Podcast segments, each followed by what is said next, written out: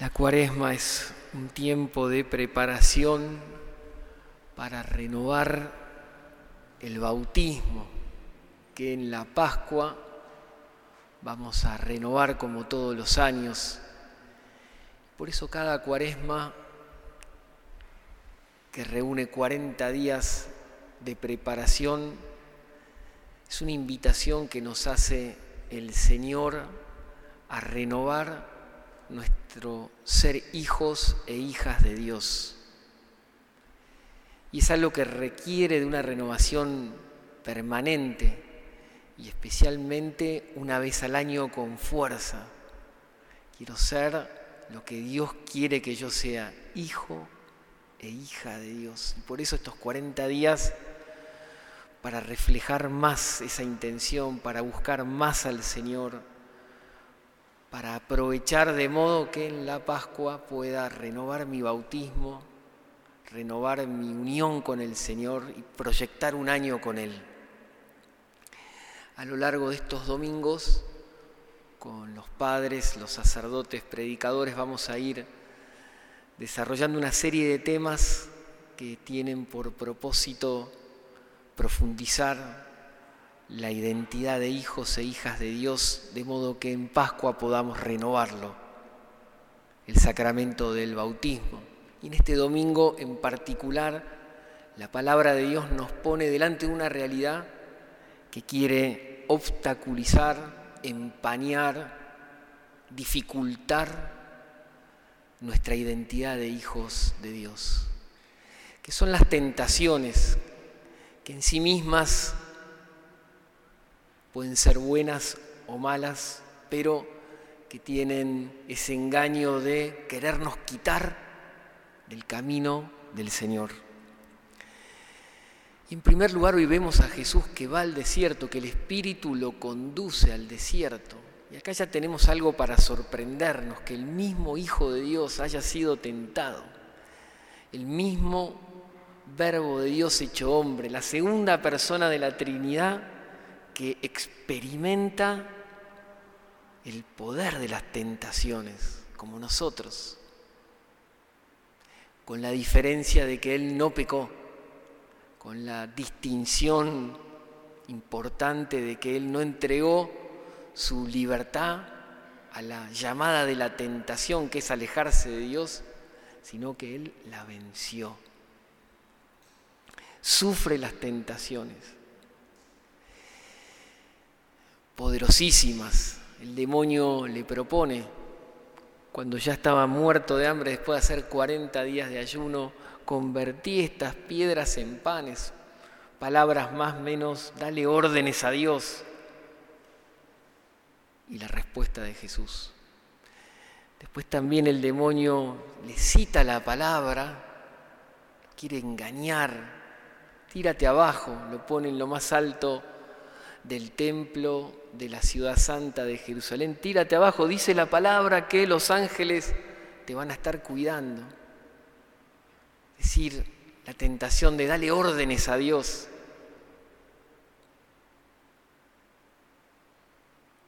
No tentarás al Señor tu Dios, responde Jesús. Y la última tentación que sufre le muestra el poderío, la riqueza de los reinos, te daré todo esto si te postras para adorarme, si te inclinas hasta este, ante este Dios con minúscula para adorarme. Y la respuesta de Jesús, terminante.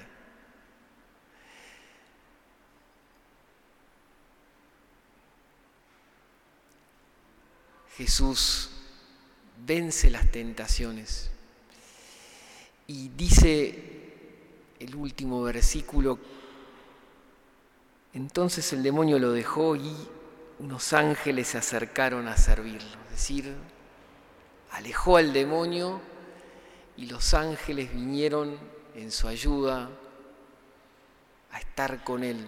Y acá el Señor nos está dejando a todos nosotros en este primer domingo de cuaresma, la enseñanza, nos está diciendo, es posible vencer las tentaciones. Tal vez en tu vida experimentás con fuerza, tal vez o seguramente la llamada a la envidia, la llamada al camino de la mentira, entregar el corazón al mal humor, la arrogancia, el desprecio del prójimo, el quedarnos sin avanzar en la vida espiritual, contentarnos con el estado en el que estamos, no dar más, no servir más, no desacomodarnos para dar una mano a quien me necesita, en fin, son tentaciones, llamadas. Y hoy el Señor nos dice, es posible vencerlas. Tú podés vencer las tentaciones. ¿Por qué? Porque Cristo las venció. Y acá está la buena noticia de este domingo. Si Cristo las venció, nosotros, hijos de Dios por el bautismo, podemos hacer un camino de renovación esta semana combatiendo las tentaciones. Porque si Cristo venció, yo en Él también puedo vencer.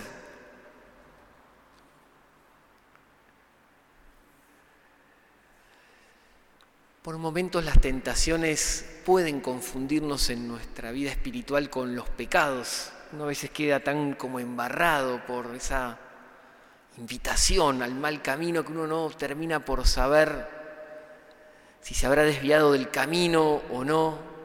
La tentación es simplemente una invitación.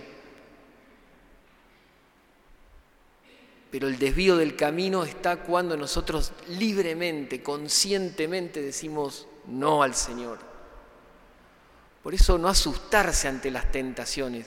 Es más, como decíamos al inicio, son buenas. ¿Por qué? Porque la tentación nos prueba en la fe, nos prueba en la caridad, nos prueba en la esperanza. Son pruebas que muestran cuánto estamos unidos al Señor. Por eso bienvenidas sean las pruebas y las tentaciones para buscar estar cada vez más seguros de que queremos seguirlo a Él. Y si en alguna tentación caemos, también en este domingo el Señor nos dice, ánimo, levántate y aprovecha tal vez esta falta para crecer en sabiduría y reconocer el camino que a veces el mal te propone, ya sabiéndolo con sabiduría espiritual lo puedes ahora vencer.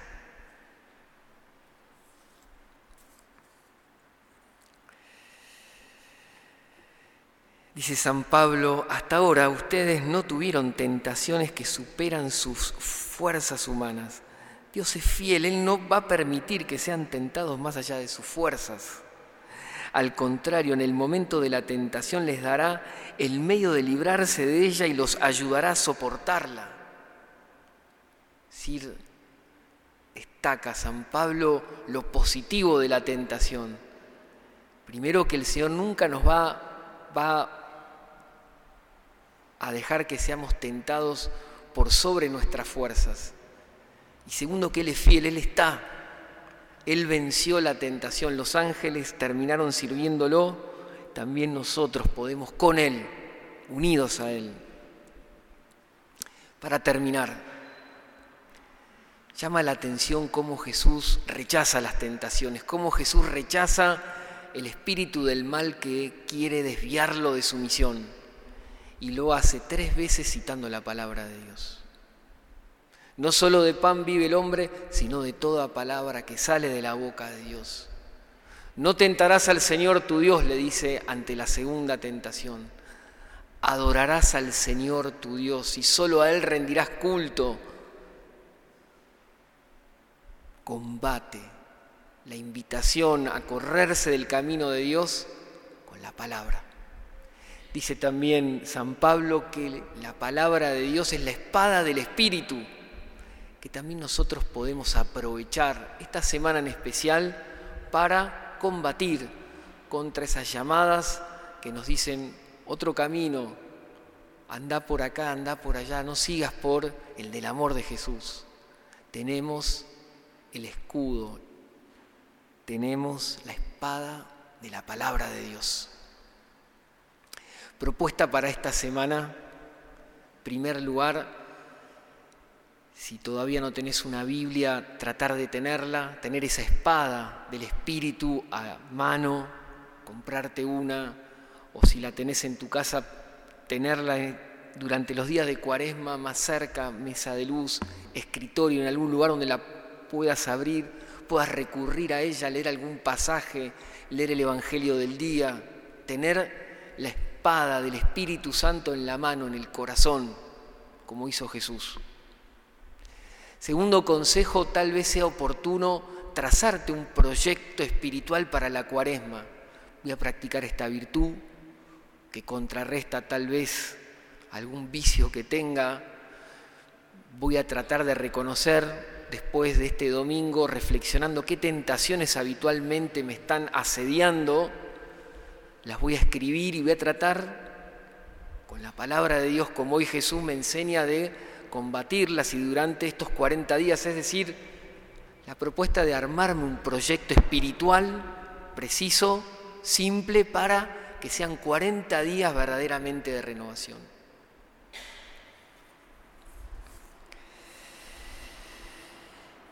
Por último, consejo práctico antes de llegar a la Pascua, averiguar cuál fue la fecha de mi bautismo, si lo sé, anotármelo, si no lo sé, buscar.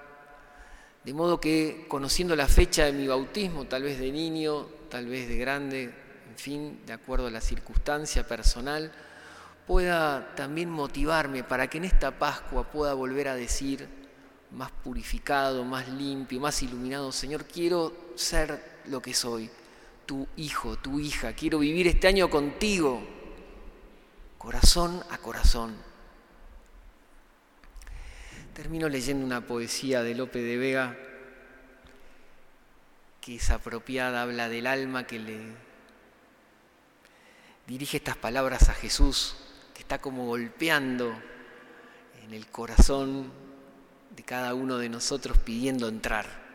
Dice así, ¿qué tengo yo que mi amistad procuras? ¿Qué interés te sigue, Jesús mío, que a mi puerta cubierto de rocío pasa las noches del invierno oscuras. O cuánto fueran, fueron mis entrañas duras, pues no te habría. Qué extraño desvarío si de mi ingratitud el hielo frío secó la llaga de tus plantas puras. Cuántas veces el ángel me decía, alma, asómate ahora a la ventana, verás con cuánto amor llamar porfía cuántas, hermosura soberana, mañana le abriremos, respondía, para lo mismo responder mañana. Que no lo dejemos pasar a Jesús. Vení mañana, sino que desde hoy, primer domingo de Cuaresma, nos comprometamos a una amistad tan profunda, tan esencial la amistad con Jesús. Abrámosle y vivamos una cuaresma con Él.